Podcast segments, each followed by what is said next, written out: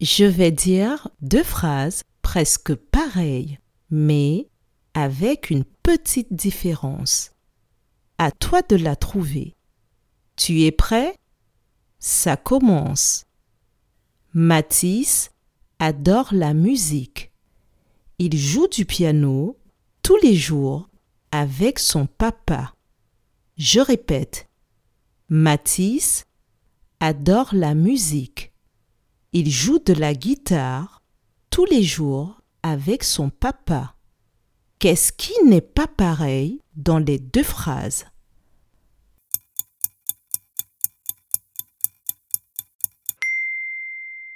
Dans la première phrase, Mathis joue du piano, alors que dans la seconde phrase, Mathis joue de la guitare. Bravo